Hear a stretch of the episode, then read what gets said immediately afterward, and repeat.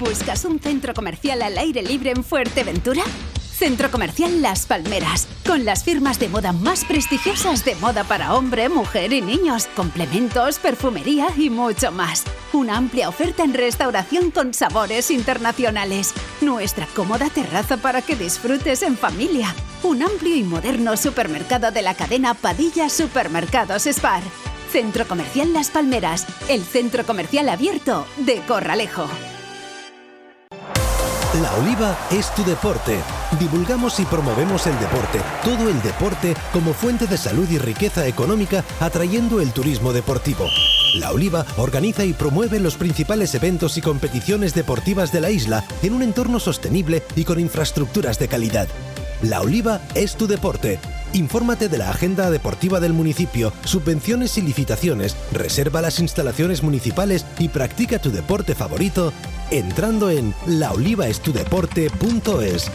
Es un mensaje de la Concejalía de Deportes del Ayuntamiento de La Oliva muy satisfactoria y con las necesidades básicas cubiertas. Esta ha sido la principal conclusión expuesta por la directora general de Protección a la Infancia y a la Familia del Gobierno de Canarias, Irache Serrano, tras haber realizado una visita durante dos días a Fuerteventura. Respondía así a la invitación de la Corporación de la Oliva para mantener una reunión de trabajo con la alcaldesa Pilar González y técnicos tanto del ayuntamiento como de la propia Dirección General. Buenos días, Pilar González, alcaldesa de la Oliva.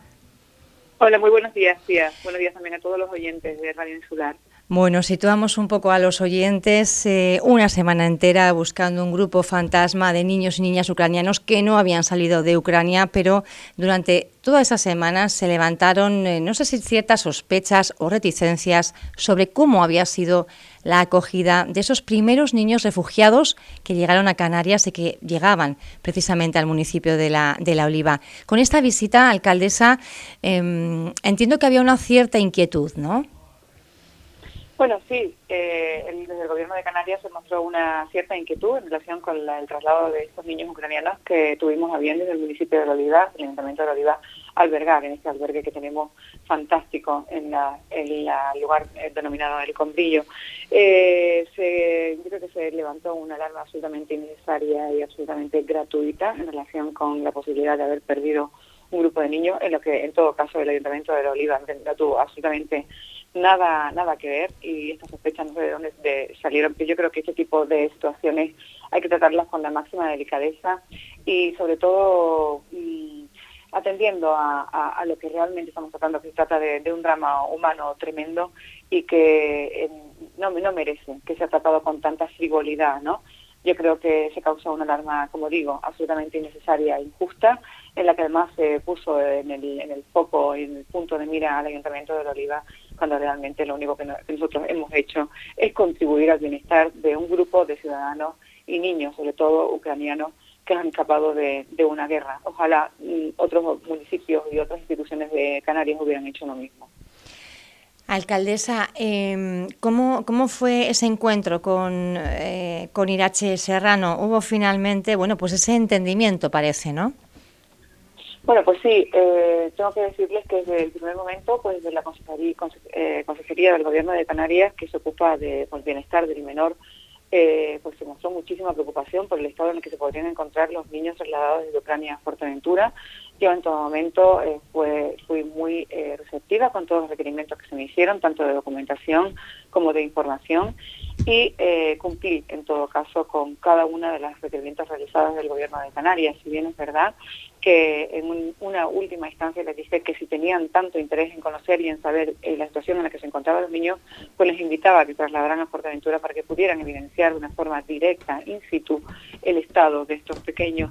Y así hicieron. Yo les agradezco muchísimo que desde el Gobierno de Canarias y el H. Serrano eh, tuvieran a bien eh, pues, coger el guante lanzado desde el Ayuntamiento de Oliva desde esta alcaldía para poder, de verdad, comprobar in situ el buen estado y la buena situación en la que se encuentran actualmente los niños refugiados. Como bien dice la conclusión final y recibí una llamada luego para recibir las felicitaciones, es que estos niños se encuentran en perfecto estado, que se ha seguido con todo el protocolo establecido y que, eh, bueno, eh, en ese momento, pues incluso desde el gobierno de Canarias se nos dijo que, dada la, buena... Eh, digamos, situación en la que se encuentran estos niños y lo bien que se han hecho las cosas desde el municipio de Oliva, que había la posibilidad de que abrir las puertas a que otros municipios de, Canarias pues pudieran eh, realizar este mismo tipo de gestión. O sea que de alguna forma la oliva podría convertirse en el ejemplo a seguir. Eh, una vez que se han sembrado las dudas y que por fortuna se han despejado, ¿podría la oliva convertirse en referente en este sentido?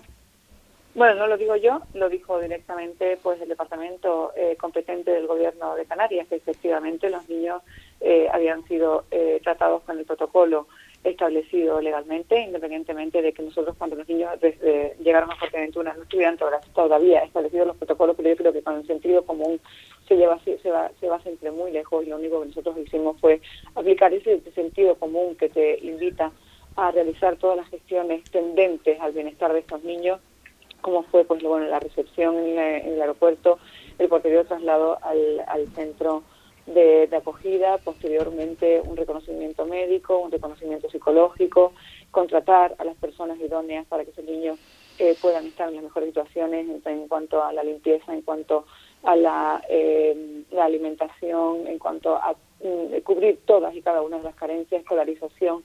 Por lo tanto, se ha, subido, se ha seguido, como digo, todo el protocolo que se necesitaría para que cualquier niño en el mundo pues eh, pudiera estar en las mejores circunstancias, la mejor situación y pudiera acceder a una vida de bienestar, confort y sobre todo alegría y felicidad, que es lo que intentamos darle cada día a estos niños.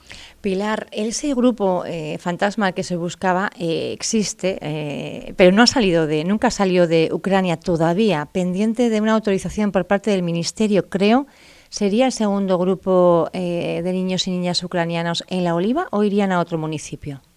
Bueno, efectivamente esto fue un, bulo, un bulo que como digo siempre eh, y comenté ya en una entrevista que me hiciste, me parece absolutamente lamentable, deleznable que se juegue con una situación tan dramática, tan sensible como es el traslado de unos niños. Efectivamente, estos niños nunca salieron de, Ucrania. Sí es verdad que por parte de Natalia eh, Kapurskina eh, pues hay eh, esa intención de poder mejorar la situación de muchísimos niños en Ucrania y, y en ello en ello está, ¿no? Si, si, es verdad que el municipio de Oliva ya no cuenta con más posibilidad de acogida, tiene formatadas de posibilidad de acogida, podemos eh, acoger como mucho a 10, 15 personas más, pero en todo caso son muchísimas más las personas que quieren trasladarse eh, o por lo menos cruzar la frontera de su país. Por lo tanto, yo creo que deberíamos apelar a la solidaridad de todo el pueblo canario, que siempre ha sido muy solidario, para poder de verdad eh, pues llegar eh, a materializar un traslado de, muchos más pequeños, mm, de un número mucho más importante que aquel que ya nosotros hemos hecho en el municipio de La Oliva.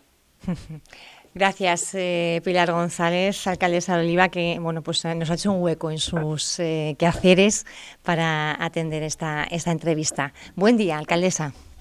Nada, muchísimas gracias a ustedes por permitirme trasladar y explicar la situación en la que se encuentran estos niños, como digo, es inmejorable, inmejorable. Muchísimas gracias. Saludos. Buen día.